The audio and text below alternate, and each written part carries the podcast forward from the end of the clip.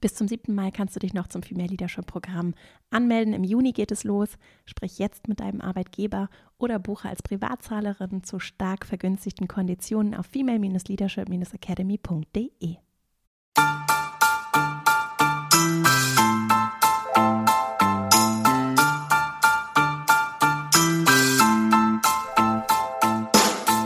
Herzlich willkommen zum Female Leadership Podcast. Mein Name ist Vera Strauch und ich bin Host hier im Podcast, in dem es darum geht, dass du deinen ganz eigenen Stil im Job und Leben findest und deinen Weg mutig und selbstbewusst gehst. In dieser Folge geht es um Zeitmanagement. Zeitmanagement, damit du Raum, Aufmerksamkeit, Energie gewinnst für das, was wirklich wichtig ist. Am Ende eines Tages ausgelaugt zu sein, keine Kraft mehr zu haben, zwar ganz viel erledigt zu haben, aber eigentlich im Verlauf des Tages keinen Raum dafür geschaffen zu haben, für das, was wirklich wichtig ist. Das kennst du vielleicht auch. Und es liegt ganz viel Kraft darin, die eigene Führung, also die Art und Weise, wie ich mit mir selbst umgehe, mit mir selbst kommuniziere, wie ich mich selbst organisiere, hat großen Einfluss darauf, was ich sonst so in meinem Leben bewirken kann, sei es für meine Karriere, meinen Erfolg, Erfüllung, aber auch für die Menschen und das Miteinander, den Unterschied, den ich machen kann im Kleinen und auch im Großen. Und deswegen ist das Thema eins meiner Liebsten und eins der wertvollsten, bei dem so vieles beginnt. Und heute geht es darum, hier mit drei Impulsen, die vielleicht noch mal ein bisschen anders auf das Thema Zeit und Selbstmanagement blicken, dir Instrumente an die Hand zu geben, um nachhaltig etwas zu verändern für dich und die Art und Weise, wie du dich selbst führst. Und neben diesen drei konkreten Impulsen für deinen Alltag habe ich noch, es sind glaube ich so rund zehn Fragen mitgebracht von Menschen, die auch, glaube ich, diesen Podcast hören, auf jeden Fall viele davon, denn ich habe ein kostenfreies Online-Seminar gegeben vor ein paar Wochen. Und diese drei Impulse kommen auch aus dem Online-Seminar und es sind ganz viele tolle Fragen gestellt worden. Und diese Fragen, ich habe mir da einige rausgepickt und wir haben sie auch nochmal zusammen sortiert. Und so bekommst du dann verknüpft mit diesen drei Impulsen noch ganz viele konkrete Beispiele und Anwendungen und vielleicht auch Antworten auf Fragen, die du dir gestellt hast schon zu diesem Thema. Bevor wir loslegen, noch ein ganz kurzer Hinweis in eigener Sache. Ich mache ja hier diesen Podcast und außerdem arbeite ich ganz viel in der Female Leadership Academy, in der du Kurse besuchen kannst, Online-Kurse, darunter auch das Herzstück der Academy, das sogenannte Female Leadership Programm, das fünf Wochen geht. Und das nächste Mal beginnt Anfang April und du kannst dich noch bis zum 7. März dafür anmelden.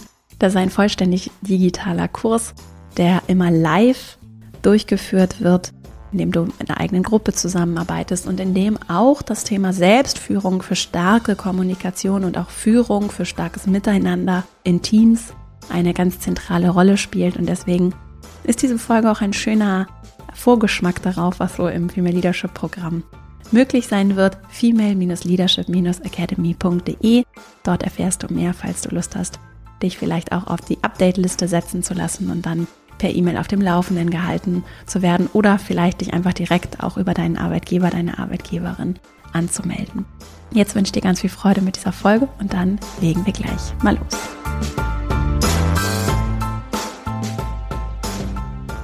Ein ganz zentraler Gedanke, wenn es um Zeit- und Selbstmanagement geht, der mir sehr wichtig ist, ist, dass es nicht darum geht, einfach nur blind zu optimieren und wir keine Maschinen sind und es nicht darum geht, dass wir möglichst effizient einfach nur den ganzen Tag Dinge abarbeiten. Ich kenne das nämlich selbst, dass bei mir die Verlockung groß ist, möglichst viel zu schaffen in kurzer Zeit und das hat irgendwie auch so ein bisschen oberflächlich auf jeden Fall so was ganz befriedigendes, weil es irgendwie sich gut anfühlt und ich was geschafft und erledigt habe.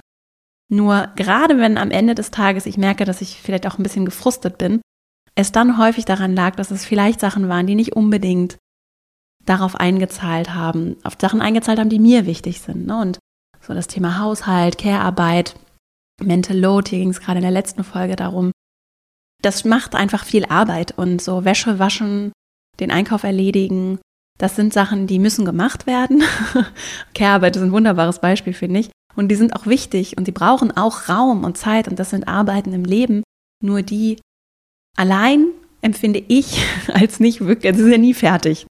Und ich finde es sehr spannend, genauer hinzugucken und zu sagen, was brauche ich auch für eine Mischung vielleicht in meinem Alltag auf meiner To-Do-Liste, damit es gute Tage sind. So, was brauche ich an Sachen, die erledigt worden sind? Was brauche ich an Sachen, die vielleicht auch in der Tiefe für mich Wert geschaffen haben, weil ich vielleicht Gedanken, Konzepte geschrieben, entwickelt habe, weil ich mir vielleicht auch eher strategisch Gedanken machen konnte, weil ich Raum hatte für Beziehungen, auch Raum für Beziehungen mit mir, Raum für meine Gesundheit, meinen Körper, vielleicht auch einfach nur fürs Nachdenken und so auf das Leben zu blicken mit all seiner Vielseitigkeit und vielleicht auch mit den Bedürfnissen, die ich habe daran, wie vielseitig es ist, das ist ein wichtiger Aspekt und der funktioniert nicht, wenn wir auf Themen der Selbstführung nur blicken mit dem Blick von, wie kann ich mehr in weniger Zeit schaffen. Das ist auch ein Stück weit aus meiner Perspektive eine etwas veralterte so Industrialisierungsperspektive. Und wenn wir jetzt in einem digitalen Wissenszeitalter wirklich ankommen, auch mit den Überzeugungen und der Haltung, mit der wir durch die Welt gehen, dann ist das genauso ein Umdenken, das, das es braucht, finde ich, dass wir uns auf das Menschliche, das Individuelle, das Qualitative auch eher konzentrieren als das Quantitative einfach so abarbeiten. So, das ist so ein Maschinenthema. Und dass der Mensch die Maschine ersetzt, das brauchen wir jetzt nicht mehr. Und das hat viel auch schwerwiegende Veränderungen, die nicht nur Positives mit sich bringt, aber es bringt eben auch viel Gutes.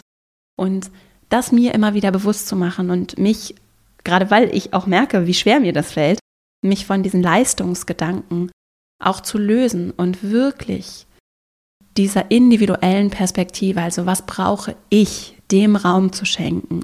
Das geht nicht von heute auf morgen, deswegen sind auch diese Impulse, die es heute gibt, sehr konkret und auch sehr gut anwendbar, weil sie sind nicht dazu da, um möglichst schnell möglichst viel zu erreichen und mehr zu leisten, mehr zu können, mehr zu machen, sondern im Gegenteil, behutsam Schritt für Schritt ganz grundlegende Veränderungen zu bringen, die dann aber auch bleiben.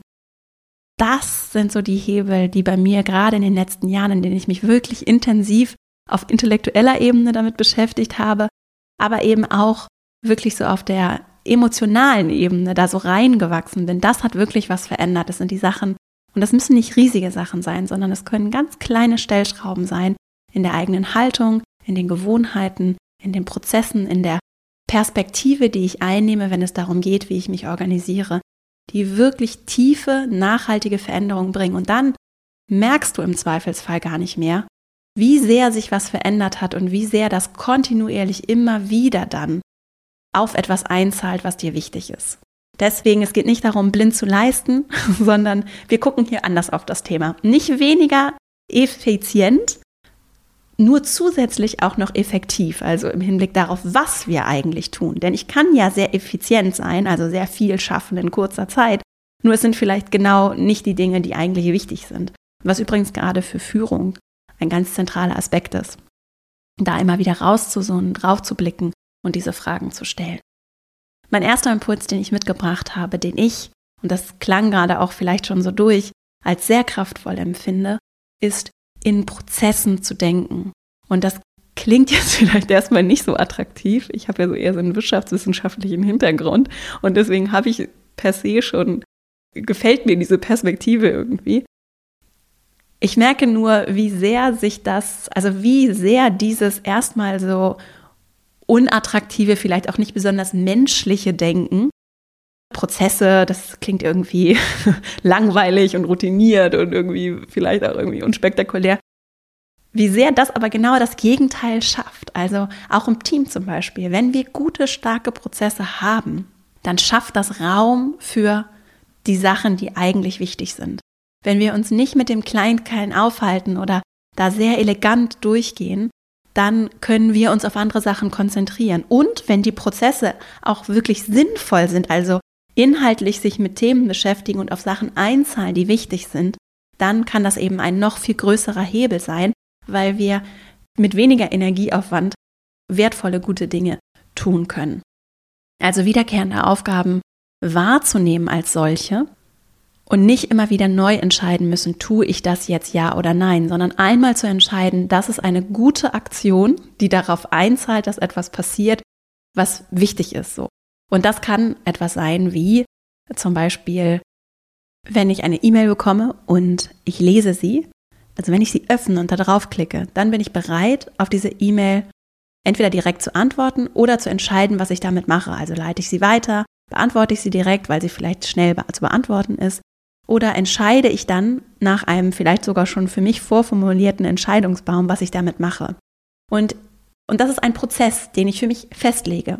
Und E-Mails, finde ich, sind ein gutes Beispiel, weil ich merke, wie ineffizient ich im Umgang mit meinem E-Mail-Eingang sein kann. Ne? Also ich kann, weil es einfach so schön ist, einmal mal so reinzugucken und das vielleicht auch so ein bisschen, ja, schon fast suchtähnliches Verhalten ist, wenn es um ganz viel digitalen Anwendungen der Fall ist. Und wenn ich dann da reingucke und einfach nur so durch die E-Mails skippe und sie lese, aber dann damit nichts mache, dann ist das vergeudete Zeit. Da habe ich zwar eine Information gewonnen, aber wenn ich erstmal damit nichts mache, heißt das, ich muss zu einem späteren Zeitpunkt nochmal reingehen, wieder lesen, mich wieder reindenken, was der gleiche Aufwand ist, nur dann handle ich. Und es gibt bei mir zum Beispiel E-Mails, die mache ich mehrfach auf und entscheide mich mehrfach, weil ich keine Lust habe, sie nicht zu beantworten und nichts damit zu machen. Und wenn ich das mal hochrechne, wie viel Zeit ich dann jedes Mal, wenn ich mich in den Vorgang reindenke, darauf verwende, dann ist das eine ganze Menge. Versus, ich bin sehr diszipliniert im Umgang mit meinen E-Mails und entscheide mich einmal, nach einem klaren Prozess, wenn ich in den E-Mail-Eingang gehe, durch die E-Mails zu gehen und die direkt wegzuarbeiten, wegzuschicken, sofort zu bearbeiten. Und das ist natürlich eine Frage von Disziplin und das kostet auch Energie, die in Disziplin aufzuwenden. Das kann nur tatsächlich zum Beispiel ein Bereich sein, der mit einem Schlag unfassbare Zeitfresser einfach eliminiert. Und ist vielleicht für dich auch ein Beispiel, das durchaus lohnenswert ist, um um es mal zu erwägen. Grundsätzlich auch aus der Prozessperspektive und wenn es darum geht zu verstehen, also ich sehe es wie das wie so ein Thema von oben auf das zu blicken, was passiert. Also wenn ich es schaffe, regelmäßig oder jetzt du, wenn du diese Folge hörst, raus zu zoomen und von oben darauf zu blicken, was da eigentlich passiert. Also wenn ich mich angucke, wie so ein ein Insekt oder so ein Tier, das ich beobachten würde. Ne? Und ich einfach so, dass ich so in der freien Natur sehe und einfach mal beobachte, wie sich das so verhält. Das Eichhörnchen auf dem Baum. Wie, was macht das? Wie läuft es dahin? Den Baum hoch und wieder runter. Und wenn ich mich selbst mal so beobachte in meinem Tagesverlauf, bei so einem normalen Tag oder vielleicht ist auch nicht bei mir jeder Tag irgendwie anders, ich beobachte mal, was mache ich da eigentlich die ganze Zeit? Dann fällt mir vielleicht auf, Vera, die Art und Weise, wie du mit deinen E-Mails umgehst oder mit deinem Handy hantierst, ist super ineffizient. Und wenn du dich jetzt selbst beraten würdest und dir selbst dabei helfen wollen würdest, mehr Zeit zu gewinnen, würdest du vielleicht sofort zu dir selbst sagen, warum öffnest du ständig deinen E-Mail-Eingang? du willst eigentlich konzentriert an der einen Sache arbeiten, wartest auf keine dringenden E-Mails, es ist nicht notwendig, dass du den ständig aktualisierst und trotzdem hängst du da ständig rum. Und wenn ich diesen Perspektivwechsel hinbekomme, dann kann ich anders mich organisieren und strukturieren und Entscheidungen treffen, Verantwortung dafür übernehmen, wie ich mich organisiere, eine Struktur entwickeln. Und ich finde es dann besonders kraftvoll, einmal zu entscheiden und das konsequent durchzuziehen. Und das kann ich natürlich alle paar Wochen oder Monate immer wieder machen. Nur einmal zu entscheiden, eine Richtung einzuschlagen und dann konsequent dran zu bleiben, hat wirklich große Wirkung, funktioniert natürlich nicht, also bei mir auf jeden Fall nicht immer bei allem. Gerade dann, wenn aber der Schmerz vielleicht und auch bei dir jetzt vielleicht gerade groß ist, weil du diese Folge hörst und sagst, Mensch, ich habe keine Zeit, ich weiß überhaupt nicht, ich komme nicht hinterher, dann lohnt es sich, da mal hinzugucken. Und das gleiche gilt natürlich zum Beispiel auch für Sachen wie Nein sagen oder immer Ja sagen. Ne? Muss das so sein? Kann ich vielleicht da auch für mich Prozesse, das muss ich auch niemandem sagen, Prozesse entwickeln, Entscheidungen treffen, Grenzen aufzeigen. Da reinzugehen und vielleicht einfach nur mal so einen Schmerzpunkt, sei es der E-Mail-Eingang oder das Nein sagen oder das Entscheidungen treffen, das kann ja auch super viel Zeit kosten, Sachen zu entscheiden, ich kenne das. Da reinzugehen, das zu erkennen und dir vielleicht mal so ein Thema rauszupicken und zu sagen, okay, wie könnte ich das als Prozess denken und anders organisieren? Und das bringt mich zu meinem zweiten Impuls, wir können eine Struktur schaffen, oder ich versuche für mich eine Struktur zu schaffen, in der meine Selbstorganisation als großes Ganzes, ne? also nicht nur einzelne Prozesse, sondern so das große Ganze, wie so ein Rahmen, den ich darum spanne, wie das mit Intention passieren kann. Und dazu tut es mir sehr gut, zeitliche Dimensionen mit einzubeziehen. Und da finde ich die Bullet Journal Methode sehr wertvoll. Also das habe ich mit großem Genuss gelesen, habe das richtig durchgearbeitet und für mich die drei Zeitdimensionen, die es so gibt, genommen und daraus einen Rahmen geschaffen. Ryder Carroll beschreibt das sehr schön. Es gibt einmal die Dimension der Vergangenheit und was kann ich damit tun? Ich kann die reflektieren. Das tue ich zum Beispiel in einer regelmäßigen Reflexionsroutine so. Manchmal aber auch fallbezogen, weil ich mich irgendwie gerade besonders schlecht fühle oder besonders gut oder weil ich einfach Muße habe, mal ein bisschen zu fragen, zu reflektieren und versuche aber schon auch regelmäßig, zum Beispiel mit einem Notizbuch für mich, einfach zu schreiben und bewusst aus dem Vergangenen auch zu lernen. Übrigens mache ich das auch, wenn ich Fehler gemacht habe, über die ich mich besonders ärgere. ist gerade kürzlich wieder vorgekommen. Das tut mir sehr gut, darüber zu reflektieren und wenigstens irgendwas mitzunehmen, was gut daran war. Und wenn ich nur was gelernt habe. Die Gegenwart kann ich organisieren. Also meine Zeit so nutzen, dass sie mich erfüllt. Das wäre zum Beispiel, indem ich mich so organisiere, dass es vielleicht gute Prozesse gibt, die das unterstützen. Ich mache das zum Beispiel auch mit Tageslisten, in denen ich eben machbar, aber gleichzeitig auch effizient die Sachen abarbeite, die im Idealfall alle nur wichtig sind und nichts Unwichtiges bearbeite. Das geht natürlich nicht immer. Und das Dritte, die Zukunft. Also Vergangenheit, Gegenwart und Zukunft, die ich planen kann und die ich auch nicht aus dem Blick verlieren kann. Wir unterschätzen häufig, oder ich kenne das auf jeden Fall, diese Dynamik von den Tag sehr, sehr voll zu packen, allerdings überhaupt nicht auf einer Wochen-, Monats- oder gar Jahresebene über Dinge nachzudenken. Also jetzt immer alles sofort zu machen und so einen Reflex zu haben von, es muss jetzt laufen, anstatt zu sagen, okay, aber wenn ich mir jetzt die Woche angucke oder den Monat oder das Quartal, was wäre dann möglich? Und das ist für mich so wertvoll auf einer Jahresplanungsebene. Dazu habe ich ja hier zum Jahreswechsel auch Folgen gemacht, Jahresplanung zu machen mit so High-Level-Punkten. Was ist so jeder Monat? Und das muss dann gar nicht im Detail passieren, aber was liegt so jeden Monat an? Was würde ich mir wünschen? Wie würde so ein Jahr aussehen? Das irgendwie schön ist, also auch mal auf der Jahresebene zu denken und das dann runterzubrechen in Wochen und dann eben auf Tagespläne zu übertragen. Und dazu übrigens habe ich meinen Kompaktkurs entwickelt. Das nur so als ganz kleinen Hinweis. Ich habe nämlich diese Bullet Journal Methode, das Buch richtig durchgearbeitet und habe auch noch andere schöne Bücher gelesen. Ich empfehle gleich auch noch ein paar zum Thema Selbstführung die mir dann sehr zugesagt haben. Ich habe auch viel gelesen, was ich nicht so wertvoll finde. Und das übrigens packe ich dann beiseite. Also ich lese nicht Bücher, die, wenn ich merke, das passt nicht oder gerade nicht, dann lege ich das beiseite, kann ich auch empfehlen zum Thema Selbstführung. Wer sagt denn, dass wir Bücher also zu Ende lesen müssen? Die, die ich sehr gerne gelesen habe, sind dann auch eingeflossen und daraus habe ich dann so einen kleinen Kurs entwickelt, weil ich mir das gewünscht hätte, statt dieses Buch von Ryder Carroll durchzuarbeiten und andere Bücher habe ich so einen kleinen Kurs gemacht. Das ist eine Woche, wo du jeden Tag kleine Videos bekommst und wir schrittweise dein Notizbuch und System mit dem Notizbuch, mit eben diesen Listen Vergangenheit, Gegenwart, Zukunft aufbauen und wo ich quasi alles zusammengeschmissen habe, was ich so in mein System habe einfließen lassen. Und wenn du da Lust hast, mal vorbeizugucken, dann kannst du das einfach auf verastrauch.com slash Selbstmanagement oder du guckst einfach in den Show Notes oder auch auf der Female Leadership Academy Seite vorbei. Da findest du auch alles zu meiner Arbeit und vor allem auch zu diesem Kurs. Und dann kann so Arbeit mit Listen vor allem zum Beispiel eine Form der Struktur sein, in der du Sachen auch innerlich loslassen kannst und sie dann in deine Planungslisten packen kannst. Oder ich zum Beispiel habe auch Listen mit Büchern, die ich gerne lesen möchte oder Filme, die ich gerne sehen möchte. Oder ich habe heute eine Liste angelegt mit Sachen, die unterschätzt sind. Das kam mir so beim Spazierengehen. Vielleicht teile ich die auch nochmal irgendwie an anderer Stelle. Und da kamen mir so viele schöne Sachen, die irgendwie unterschätzt sind, die ich total toll finde und aber viel zu selten mache oder auch gerne anderen empfehlen würde. Das ist auf jeden Fall auch so ein Beispiel für eine Liste, die ich einfach mal angelegt habe. Und ich mache das mit den Listen weitestgehend elektronisch.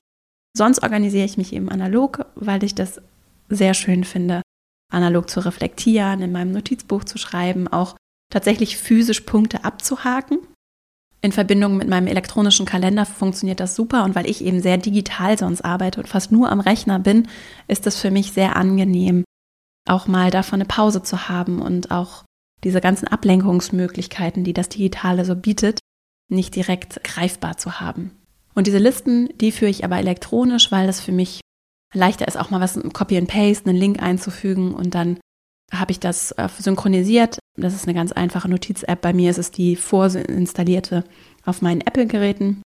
Und dann ist das eben auf meinem Handy und auf meinem Laptop alles über die Cloud synchronisiert und ich kann von überall, wo ich eben digital unterwegs bin, schnell mal was notieren. Und das ist wirklich wertvoll, vor allem dann, wenn ich es schaffe, konsequent für jedes Thema nur eine Liste zu haben. Wenn es verschiedene Listen gibt, dann wird es manchmal oder sehr schnell unübersichtlich. Und dann braucht es wieder zusätzliche Energie, die richtige Liste zu finden, wenn du sie dann brauchst. Und nicht jede Liste muss auch immer gebraucht werden. Ich habe eine Bücherliste und die liegt manchmal auch ganz lange brach und dann, oder da passiert dann einfach nichts und dann erzählt mir aber irgendwer was von dem Buch und empfiehlt es und dann schreibe ich das rauf und dann möchte ich in Urlaub fahren und mir gerne ein Buch kaufen oder ein paar Bücher vorher und dann gehe ich in die Liste und gucke mal so durch, was da so ist. So nutze ich diese Liste. Und ich pflege auch nur Listen, die eben anders bezogen gepflegt werden möchten, weil etwas passiert. Ne, das ist kein Selbstzweck, sondern die Listen dienen mir und nicht andersrum.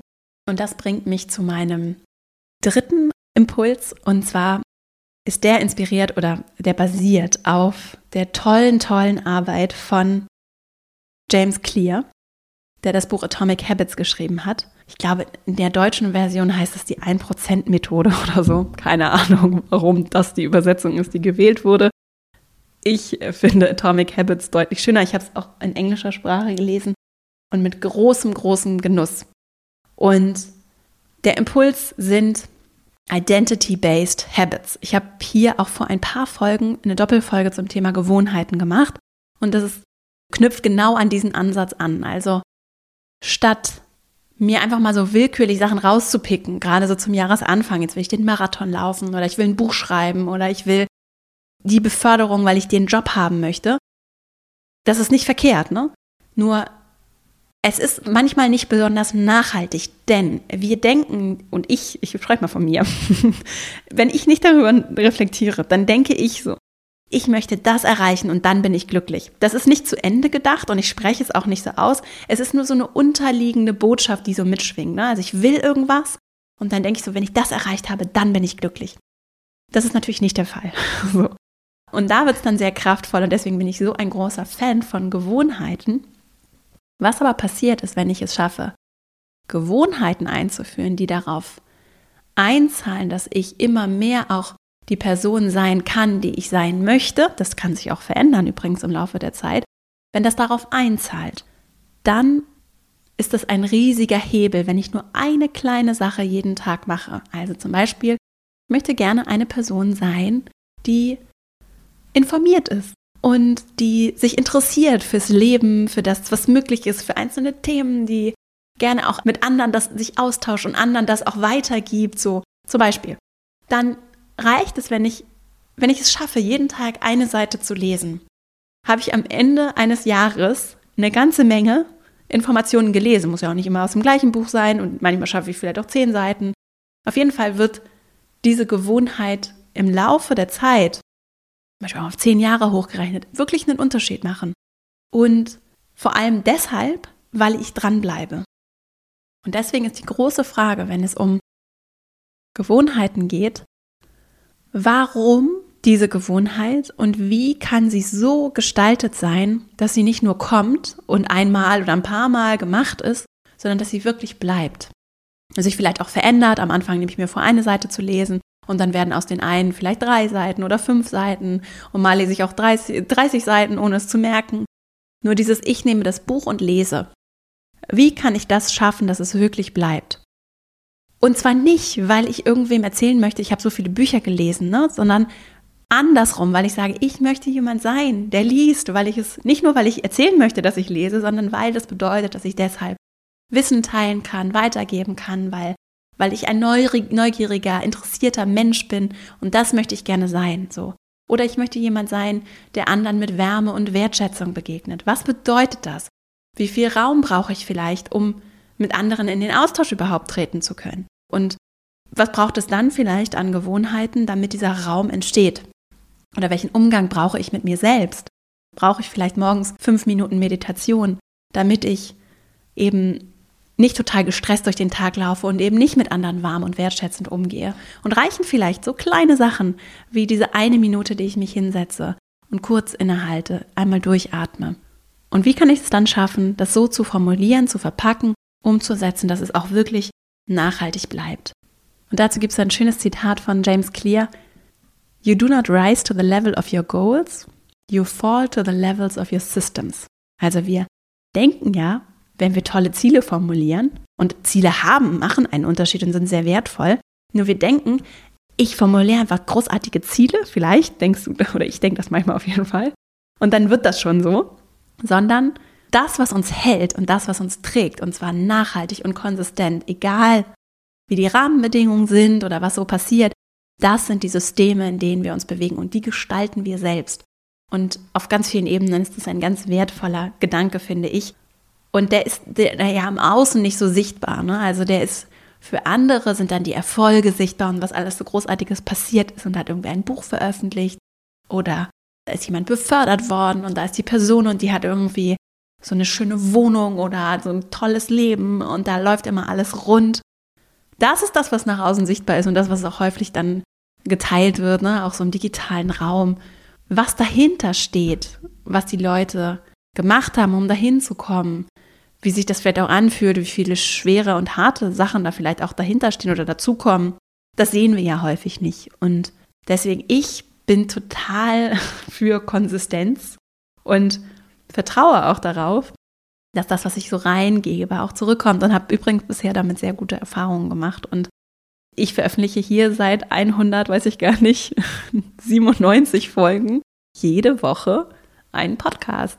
Und diese Konsistenz, die kann ich natürlich nicht bei allen Themen umsetzen, so. Die kann ich nicht. Ich kann nicht, also ich auf jeden Fall, kann nicht jeden Morgen irgendwie zwei Stunden meditieren und drei Stunden Yoga machen und dann auch noch super viel Zeit haben für meine Freundschaften und Bekannte kennenlernen, mein Netzwerk pflegen, meine Beziehung, ne, meine Familie. Dann auch noch im Job super tolle Sachen machen und hier nochmal ein neues Projekt und ein Buch schreiben und was weiß ich. Das alles in der Form und in der Konsistenz geht nicht. Und deswegen ist die Frage, was ist da und was ist wirklich wichtig? Was zahlt darauf ein? Da kann ich auch immer wieder ajustieren, anpassen. Nur in diese Konsistenz zu kommen, das ist das, was vielleicht sogar das größte Element ist, wenn es darum geht, Sachen zu erreichen, zu bewirken und vor allem ja nicht nur nach außen, um irgendwas erzählen zu können und was weiß ich, was erreicht zu haben, sondern nach innen. Dinge zu tun, die für dich bedeutsam sind, die dir dann auch eine Form von Erfüllung schenken, die du dir vielleicht suchst. Und da überhaupt erstmal hinzukommen, ist auch ein bisschen unangenehm und anstrengend. Da versuche ich aber meiner Arbeit zu helfen. Und es geht auch. Es ist nichts, was so schnell mal erledigt ist. Und doch, es, es geht Schritt für Schritt. Auch da Konsistenz und dranbleiben. Und wenn ich keine Lust habe, wenn ich jetzt zum Beispiel keine Lust hätte, hier jede Woche eine Podcast-Folge zu veröffentlichen, dann hätte ich das irgendwann abgebrochen, wenn mir das keinen Spaß machen würde, wenn ich das nicht schön finden würde, wenn dann nicht auch die Resonanz so schön wäre und die Unterstützung und so, das wäre, dann wäre das nicht so gekommen. So, aber das war etwas, was gut für mich funktioniert und deswegen schaffe ich das zum Beispiel hier jede Woche das zu machen. Hoffentlich. So. Und wenn mal eine Woche nicht, dann auch okay. Aber bisher hat es jede Woche geklappt. Und das das geht eben nicht mit allen Themen und die Frage ist, welche Dinge sind dir auch so wichtig und bedeutsam, dass du Lust hast, da so eine Konsistenz an den Tag zu legen. Das können größere, zeitintensivere Sachen sein oder es ist eben die eine Minute meditieren, die eine Seite im Buch, die eine kleine Sache der Aufmerksamkeit, die du dein, äh, in deine Beziehungen investierst. Und das können natürlich mehrere kleine Sachen sein. Vielleicht hast du Lust, mit einer Sache erstmal anzufangen und sie dir rauszupicken und zu sagen, okay, das habe ich jetzt mal so durchgeholt und für mich zu Ende gedacht. Und das ist jetzt eine Sache, die ziehe ich jetzt mal ganz konsistent durch. Und zwar nicht, um sofort irgendeinen Effekt zu spüren, irgendwie, weiß ich nicht, so oder so auszusehen oder das und das zu erreichen oder die oder die Beforderung zu bekommen, sondern einfach nur, um in etwas zu investieren, was mir wichtig ist und mir selbst vielleicht einfach damit eine Freude zu machen. Und da bin ich ganz gespannt, was sich hier so in Bewegung setzt, wenn wir alle das tun. Das wäre sehr schön. So, jetzt kommen wir zu den Fragen, die ich noch mitgebracht habe. Und ich versuche das relativ knackig durchzugehen. Mal gucken, ich habe so rund zehn Fragen mitgebracht. Ich würde das jetzt direkt im Einsprechen ein bisschen anpassen und kürzen, damit diese Folge auch nicht zu lang wird für dich. Die erste Frage. Das ist auch so eine Kombination aus mehreren Fragen. Wie schütze ich mich davor, dass ich To-Dos wie so wie einen Schneeschieber, hat die Person gefragt, nicht so lange vor mir herschiebe oder verlege immer wieder, bis sie mich dann nachher überwältigen. Ne? Also eine ganze Zeit lang immer alles wegzuschieben und dann auf einmal rollt diese Lawine auf mich ein. So, ich glaube, das kennen viele. Und ich kann grundsätzlich empfehlen, wenn es um das Thema Prokrastination geht, das geht jetzt ein bisschen in diese Richtung, raus zu zoomen. Klassisches Beispiel ist die Masterarbeit, ne? Oder die Abschlussarbeit, so ein groß oder ein großes Projekt, ein großes Projekt, das noch viel Zeit hat in der Theorie. Also jetzt gerade ist es nicht akut und es ist nicht dringend. Eigentlich wäre es aber wichtig, dass ich jetzt damit anfange, damit ich eben nachher nicht alles in der Nachtschicht ganz am Ende erledigen muss. Und um dieses Gefühl der Dringlichkeit vielleicht auch etwas nicht zu, also sich nicht in Panik zu versetzen, aber ein bisschen Dringlichkeit zu erhöhen, um vielleicht die Motivation zu pushen, kann es helfen, bei denen, denen das hilft, rauszuzoomen und einen Plan zu machen oder ein großes Ganzes anzugucken und zu sagen, okay, wann muss ich das abgeben? Wann fahre ich in den Urlaub und ich müsste bis dann meine Sachen übergeben haben? Wann ist das Projekt-Meeting das nächste, auf das ich mich vorbereiten muss? Wann ist der Termin, in dem ich das Konzept vorstelle? Wann muss das Angebot raus so? Darauf zu gucken und das zurückzurechnen und zu sagen, was würde das jetzt bedeuten, wenn ich das runterbreche, was sind vielleicht auch noch für Meilensteine auf dem Weg zu gehen und so einfach die Zeitspanne ein bisschen zu relativieren und mir im Idealfall zum Beispiel durch so Meilensteine, also ganz klassisches Projektmanagement ist das dann eigentlich, Meilensteine zu legen auf dem Weg dahin. Also der große Meilenstein ist dann vielleicht die Abgabe der Abschlussarbeit oder das Projekt, das abgeschlossen ist. Auf dem Weg dahin gibt es aber Etappen, die ich einnehmen kann und die erstmal auf so einer Helikopterperspektive wahrzunehmen, festzulegen und mit Daten zu versehen. Das ist ein super wirkungsvolles Instrument. Und dann jeden Tag ein bisschen zu tun. Und dazu kann ich natürlich mir selbst eine, das ist eine spannende Frage dann, ne? was kann ich tun, um mir so eine Routine aufzubauen, in der ich konsequent jeden Tag an dem einen Thema oder an, wenn es diverse Themen sind, an den diversen Themen arbeiten kann. Also was Kleines reicht da im Zweifelsfall. Ne? Und ich zum Beispiel habe sehr achtsam für mich beobachtet in den letzten Jahren, wann habe ich Energie für welche Themen. Und bei mir ist es zum Beispiel so, dass ich morgens kreative Energie habe und deswegen versuche ich morgens, bevor zum Beispiel ganzen E-Mails und Meetings und Anrufe und Co. losgehen, gewisse Aufgaben wenigstens anzugehen und mir die so richtig zu schnappen und mindestens an einem Thema zu arbeiten, damit es in Bewegung bleibt und lebendig bleibt. Und das bringt mich dann auch schon zur zweiten Frage. Das Thema Prokrastination. Ne? Wie gehe ich mit Prokrastination bei der Arbeit um, zum Beispiel unliebsame Tätigkeiten zu nicht wegzuschieben und zu umgehen? Wie kann ich da mir selbst gegenüber verbindlich bleiben? Ist auch so eine Frage. Ich habe die so zusammengeworfen, zwei Stück. Und diese Verbindlichkeit mit mir selbst ist ja schon ein sehr schöner Ansatzpunkt, um neben diesem Zeitplan, über den ich gerade gesprochen habe, der zu dieser Frage genauso passt, kann ich natürlich für mich das auch nochmal anders aufschreiben und dadurch nochmal anders greifbar machen und anders verbindlich sein. Verbindlichkeit mit mir selbst kann ich auch aufbauen, indem ich mit anderen zusammen, also in die soziale Interaktion gehe ne? und vielleicht mir jemanden suche, eine Freundin, die vielleicht auch an einem ähnlichen Thema arbeitet oder eine Kollegin oder indem ich Meetings plane, in denen es Updates gibt, kleine Schulterblicke. Dadurch kann ich mir selbst äh, durch die soziale Verbindlichkeit, weil es jemanden gibt, der im Projektverlauf vielleicht mal drauf guckt oder weil ich eben bei einem, wenn ich jetzt irgendwie neben dem Job noch ein Projekt habe und ich habe aber eigentlich keine Zeit, weil ich abends so müde bin und dann irgendwie kann ich mich nicht aufraffen, das zu tun, könnte mir mit einer Freundin ihr den, mit ihr meinen Plan teilen und dann mit ihr regelmäßige Telefonate vereinbaren, die ich im Kalender eintrage, an denen sie dann Updates bekommt, wo ich gerade stehe. Und das alleine kann schon eine ganz andere Verbindlichkeit. Unter anderem deswegen arbeiten wir auch in der Academy in Gruppen auch zusammen, zwar digital, macht aber keinen Unterschied eigentlich. Und so hast du dann deine eigene Gruppe, mit der du eben auch über den Fortschritt oder die Entwicklung reflektierst und immer wieder eincheckst im Laufe des Programms. Und grundsätzlich zum Thema Prokrastination vielleicht nochmal, weil wir das, glaube ich, alle kennen.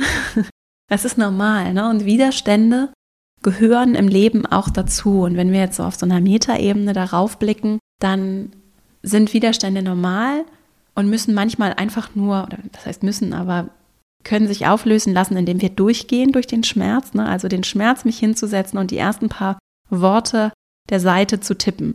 Das, durch den, wenn ich durch den durch bin, dann komme ich schnell oder leichter in zum Beispiel so eine Art Flow-Zustand. Das kennen wir auch. Ne? Wenn wir uns erstmal aufgerafft haben und an dem Thema arbeiten, fällt es deutlich leichter dran zu bleiben und manchmal vergeht die Zeit dann auch wie im Flug. Das ist dieser sogenannte Flow-Zustand.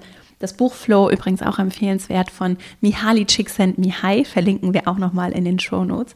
Das ist, glaube ich, ein tschechischer Professor, der aber in den Staaten geforscht hat und ganz großartige Arbeit, also wirklich ganz, ganz auch sehr angesehen und ganz, also ganz lesenswert und ein wirklich tiefe Themen, tiefe Konzepte. Es ist wirklich, also gerne, habe ich gerne gelesen.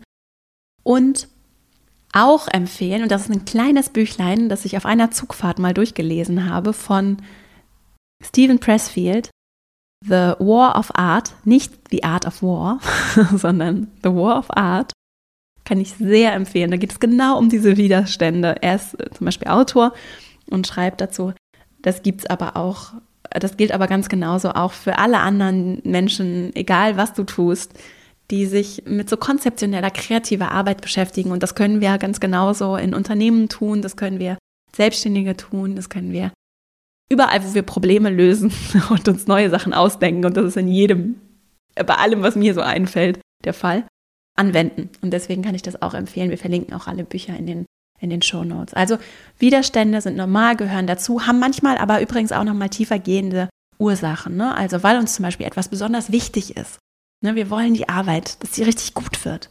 Oder manchmal kann es auch sein, das wäre jetzt noch so ein Punkt für dich, wenn es um Prokrastination bei der Arbeit geht.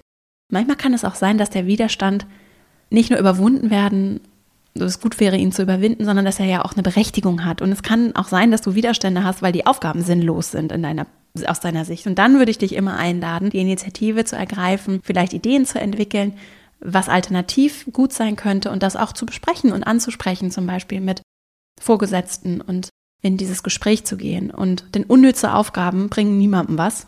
ja, sind zutiefst frustrierend und etwas, was durch gute Prozesse, durch vielleicht auch smarte digitale Lösungen sich anders organisieren lässt. Und es braucht Menschen in Organisationen, die die Eigeninitiative ergreifen und da reingehen und das ansprechen. Also es führt kein Weg dran vorbei, dass wir uns auch den unbequemen Weg durch den Widerstand wählen und den gehen. Das ist übrigens ein Thema, mit dem beschäftige ich mich gerade auch im Rahmen meines Buches, das hoffentlich, das auf ihr mal gucken, dieses Jahr noch erscheinen wird. Da würde ich aber hier rechtzeitig Bescheid sagen. Um diesen unbequemen Weg durch den Widerstand zu gehen, daran führt kein Weg vorbei. Und vielleicht noch so kleine Tipps, hinsetzen, eine kleine Mini-Aufgabe rauspicken und einfach ins Schreiben, Machen, Anfangen kommen. Das Anfangen macht den Unterschied. Und bei unnötigen Aufgaben, wie gesagt, kann ich in den Dialog gehen und das ansprechen und das Hinsehen, verstehen. Das ist wichtig und dann wird es auch leichter, dieser Prokrastination zu begegnen. Und wenn du dir diese Frage überhaupt schon stellst, heißt dass du schon mal merkst, dass du prokrastinierst, was super ist. Das ist schon mal viel weiter als vielleicht bei vielen anderen. Die zweite Frage, die knüpft daran an, wie kann ich es machen, die Zeit gut für Aufgaben einzuplanen und einzuteilen, bei denen ich nicht so richtig weiß, wie viel Zeit die Aufgabe tatsächlich braucht. Ne, das, das kann verschiedene Gründe haben, dass sich Aufgaben manchmal super ausdehnen. Und ich habe vielleicht angefangen, die E-Mail zu beantworten und dachte, ich mache das jetzt in drei Minuten und merke dann, aber eigentlich ist da noch eine ganze Kette von Entscheidungen und Themen notwendig und ich muss mich noch in drei Sachen einlesen und auf einmal sind aus drei Minuten 45 geworden, ja. Und das sprengt natürlich jeden Tagesplan, das verstehe ich. Und vielleicht vorweg, natürlich lässt sich nicht alles kontrollieren und ich kann jetzt natürlich auch nicht durch irgendwelche schlauen Tipps hier diese Tatsache, dass eben manchmal Sachen einfach unberechenbar sind, vor allem dann, wenn es eben mit Menschen ist und Gespräche und manchmal braucht einfach dann irgendwie ein Austausch und Dialog einfach mehr Raum und dann kann es eben sein, dass es einfach dass diese Unvorhergesehenheit des Lebens dazu führt, dass sich nicht alles planen und kontrollieren lässt. Und zum gewissen Grad würde ich sagen, ist es eben Teil des Lebens und lässt sich so auffangen in der Selbstorganisation, dass ich mit mir wohlwollend meinen Tag plane, ihn also nicht zu voll packe, vor allem wenn ich weiß, dass da vielleicht potenziell Themen dabei sind, Gespräche, die etwas länger dauern könnten, dass ich Pufferzeiten einplane. Das ist vor allem zum Beispiel wichtig für Führungskräfte, die gerne ansprechbar sein wollen. Wenn die von einem Meeting zum nächsten rauschen und die ganze Zeit vollgepackt sind, und ich übrigens spreche hier auch über viele Dinge, die ich selber noch besser machen möchte. Und ich sage nicht, dass ich das alles aus dem FF beherrsche, sondern ich habe das durchgeholt auf einer durchdachten Ebene. Das heißt aber nicht, dass ich es genauso lebe. Wenn du als Führungskraft die ganze Zeit von einem Termin zum nächsten rauschst, hast du im Zweifelsfall eben nicht diese offene Tür. Digital wird es eh schwerer, diese offene Tür zu haben. Ne? Wie können Menschen auf dich zukommen, dich greifen, mit dir ins Gespräch kommen, wenn was ist, was ihnen auf, dem See, auf der Seele liegt? Und das darf, das ist wichtig bei Führung. Ne? Das ist was, wofür wir Priorität oder ich auf jeden Fall Priorität setzen möchte und dem ich Raum einräumen möchte. So. Und das braucht Zeit und da helfen zum Beispiel Pufferzeiten. Grundsätzlich können wir, um Aufgaben gut planen zu können, Erfahrungswerte nutzen. Das hat wieder was mit Reflexion zu tun. Lerne ich dazu? Und wenn vielleicht mal eine Aufgabe total explodiert ist, kann ich kurz reflektieren und gucken, woran hat es jetzt gelegen und kann ich daraus vielleicht was lernen für die Zukunft. Und ich bin für eher kleinere Aufgabenpakete statt zu großer. Und wenn die Aufgabe gut formuliert ist, also die dir zum Beispiel eine Aufgabe schnappst, so aus dem, was du so tun möchtest, und du vielleicht anstatt da jetzt einfach nur zu sagen, Projekt XY, zu sagen, ich möchte einen Entwurf für den Projektplan anfertigen, einen ersten groben Entwurf dann ist das eine Aufgabe, die auch nicht perfekt fertig sein muss und dadurch wieder in diese Aufgabe formuliert ist. Und ich arbeite gerne mit dieser Formulierung von einen groben Entwurf machen oder ein grobes Konzept entwerfen, so, dann kann ich ab einem gewissen Punkt auch sagen, okay, jetzt erstmal so 80-20-Regel übrigens. Es sind jetzt 80 Prozent der gedanklichen Arbeit ist jetzt getan. In kurzer Zeit, das steht, ich kann das jetzt beiseite packen. Und ich habe nicht den Anspruch an diese Aufgabe, weil ich sie so formuliert habe, dass alles zu hundertprozentig so sitzt und wunderbar läuft. Das macht einen großen, großen Unterschied. Und eben einfach die Akzeptanz, dass sich nicht immer alles kontrollieren lässt und dass ich auch für mich vielleicht ein System entwickeln kann oder möchte, das Lebendigkeit und Unberechenbarkeit auch ein Stück weit umarmt ne? und sagt, okay, ich schaffe es für mich, auch einen liebevollen Umgang mit mir selbst zu schaffen, in dem es okay ist, wenn Sachen nicht ganz genau nach Plan laufen. Die vierte Frage. Ich mache täglich einen Tagesplan, schreibt die Person. Wie soll ich damit umgehen, wenn kurzfristig was reinkommt? Also kann ich da irgendwie Slots einplanen, kann ich da was tun? Ich würde mit Pufferzeiten arbeiten. Und übrigens auch, das kann ich schon tun, wenn ich den Tag plane.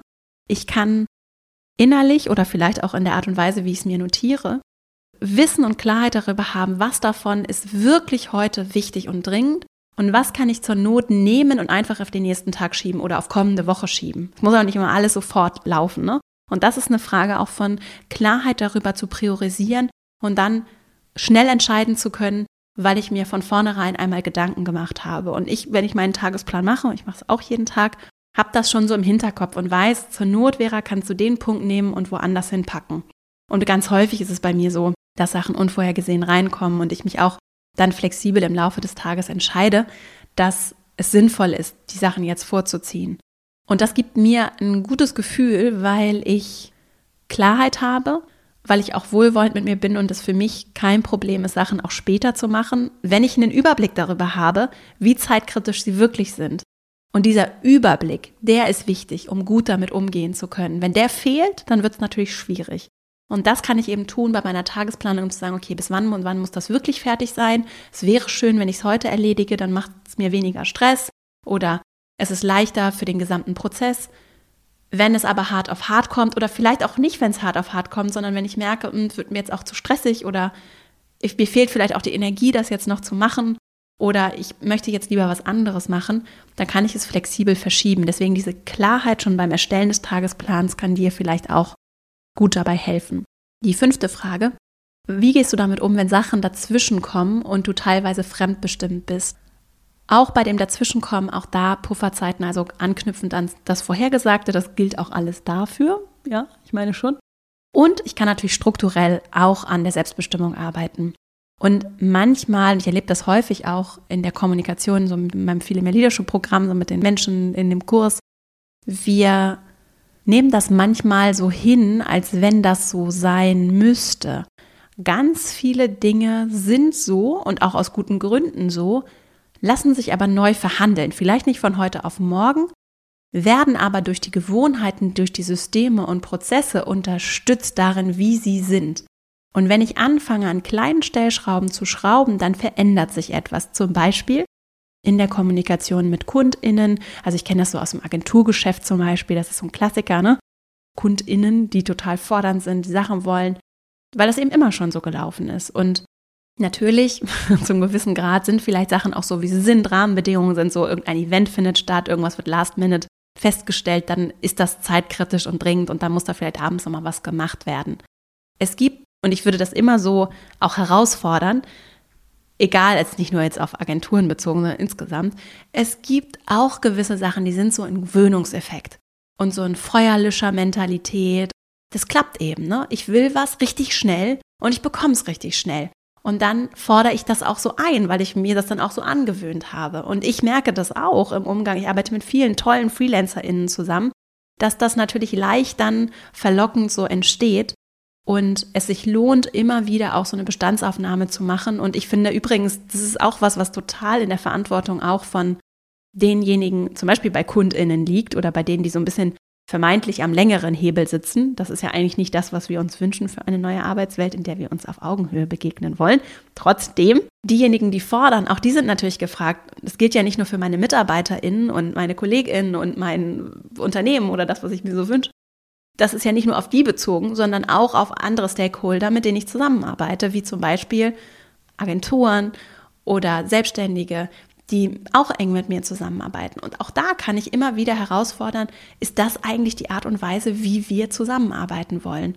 Und zurück zu der Frage, ich will das natürlich auch, ich kultiviere das auch darin, was ich anderen gebe und auch zum Teil durchgehen lasse. Und das geht, wie gesagt, nicht von heute auf morgen. Und ich weiß, es kann sich auch durchaus so anfühlen. Vera, ja, was, du kennst ja den Kontext gar nicht und was soll denn das? Ich würde dich trotzdem einladen, da mal hinzugucken und zu überlegen, was wären vielleicht so ganz kleine Grenzziehungen nur, um damit du ein bisschen Selbstbestimmung zurückbekommst. Und das kann ja auch einfach nur heißen, dass du dann, wenn dir irgendwie deine Vorgesetzte oder dein Vorgesetzter eine Aufgabe gibt, dass du sagst, ja, klar, ich habe aber noch folgende, ich habe noch folgende Sachen, was soll ich jetzt runter priorisieren, zum Beispiel.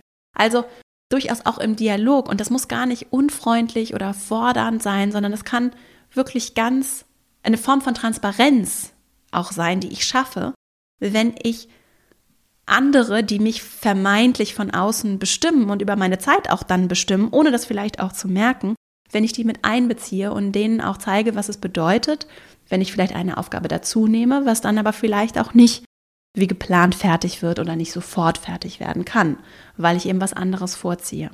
Die sechste Frage. Im Arbeitskalender bin ich gut organisiert, aber ich habe einen zweiten privaten Kalender, und den bekomme ich nicht auf die Reihe. Was könnte da helfen? Ich sehe das ganz klar so. Ich habe einen Arbeitskalender und einen privaten Kalender in einem. So, ich habe ein Leben, ein Zeitkontingent. Und bei mir verschmilzt das. Und wenn ich länger arbeite, habe ich weniger Zeit für andere Arbeiten im Leben, also für meine Erwerbsarbeit mehr Zeit aufwende, habe ich weniger Zeit für andere Arbeiten im Leben, weniger Zeit für mich, für die Dinge, die mir sonst noch so vielleicht wichtig sind. Deswegen mache ich das in einem. Vor allem so im Homeoffice habe ich gemerkt, dass bei ganz vielen Menschen diese Grenzen eben auch immer mehr verschwimmen und häufig eben in Richtung der Arbeit. Und dann wird eben nochmal gearbeitet und die Mittagspause irgendwie am Laptop verbracht. Das wäre so ein Ansatz, das zusammenzulegen. Und auch dann, unabhängig davon, auch wenn du zwei Kalender weiterhin pflegst, würde ich trotzdem in dem Arbeitskalender, mit dem du konsequent bist, vielleicht als einen Tipp oder eine Idee mir private Slots einplanen. Die müssen ja gar nicht inhaltlich benannt sein in deinem Kalender, die du aber konsequent einhältst. Und vielleicht ist es nur ein Tag in der Woche, an dem du sagst, okay, da mache ich um, weiß ich nicht, 17, 18 Uhr oder wie deine Arbeitszeiten sind, Feierabend.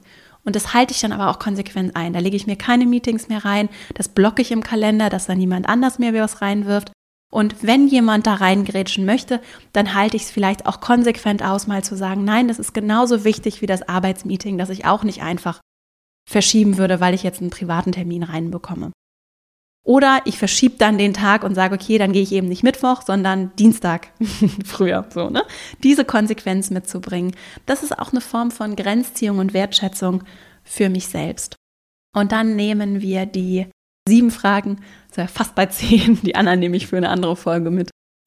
Wie stellst du sicher, dass deine Tages-, Wochen- und Monatsaufgaben und die Planung zu deinen Jahreszielen passen?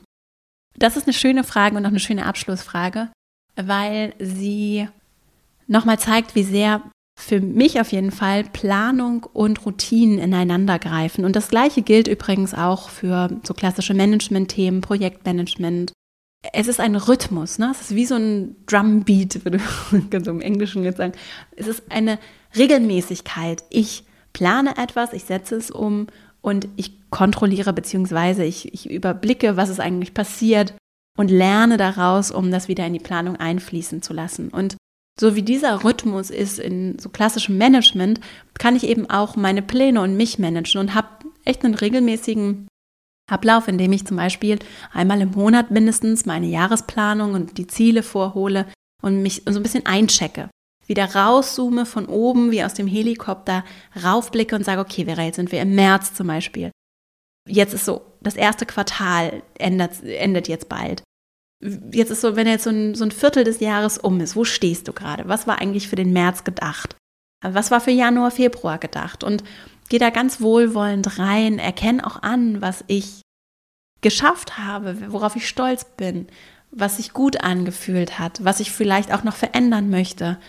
Und habe so eine Routine, in der ich das immer wieder anfasse. Und das kann ich jedem und jeder empfehlen. Und wenn es nur einmal im Quartal ist, wir machen das zum Beispiel auch im Team, mindestens einmal im Quartal, dass wir uns mit dem verbinden, was wir so im großen Ganzen vorgenommen haben, uns für das Jahr. Und da kommt natürlich auch immer mal was Unvorhergesehenes dazu.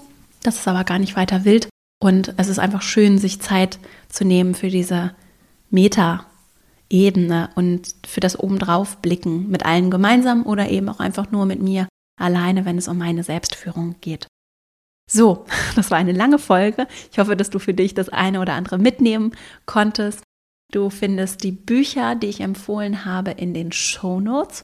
Und falls du Lust hast, übrigens bei einem meiner nächsten Online-Seminare mit dabei zu sein, kannst du dir jetzt schon mal gedanklich oder auch direkt im Kalender notieren, der 1. März 2022. Da findet ein Online-Seminar. Es wird um das Thema Sichtbarkeit gehen. Das wird auf jeden Fall spannend und auch so, wie ich Geschichten um mich herum erzählen kann, ohne mich zu verstellen. Das kannst du dir schon mal notieren, wenn du Lust hast, dabei zu sein. Hier kommt noch der Anmeldelink und alles weitere zu späterer Stelle. Den teile ich. Aber das ist eine Gelegenheit, dass wir mal zusammenkommen in diesem kostenfreien Online-Seminar und du mich nicht nur hörst, sondern vielleicht auch Lust hast, ein bisschen visuell mit den Übungen und Tipps und Tools und Impulsen zu arbeiten und Vielleicht hast du ja Lust, am 1. März mit dabei zu sein. Jetzt danke ich dir erstmal sehr für deine Aufmerksamkeit, die Zeit, die du mir geschenkt hast und äh, wünsche dir eine richtig schöne Woche. Ah, ich habe noch eine Sache. Es gibt jetzt bei Spotify die Möglichkeit, Podcasts zu bewerten übrigens.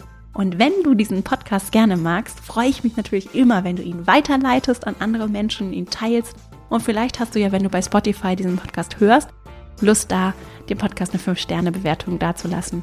Das ist total hilfreich, damit er gefunden wird, die Menschen erreichen kann, für die er gemacht ist. Und das geht natürlich auch bei Apple Podcasts und in allen anderen Apps oder in vielen Apps auf jeden Fall auch. So, vielen Dank dafür an dieser Stelle. Und jetzt bin ich alles losgeworden. Freue mich, dass du bis zum Ende durchgehalten hast. Und äh, vielleicht hast du ja Lust, das eine oder andere aus der Folge heute in die Anwendung zu bringen. Es geht nicht darum, hier alles zu machen, sondern die Sachen rauszupicken, anzufangen. Vielleicht nur eine kleine neue Gewohnheit mit einzuführen. Das wäre richtig toll, wenn wir das alle machen. Also, in diesem Sinne, eine richtig schöne Woche. Ich freue mich, wenn wir uns hier nächste Woche wieder hören. Bis dahin und alles Liebe, deine Vera.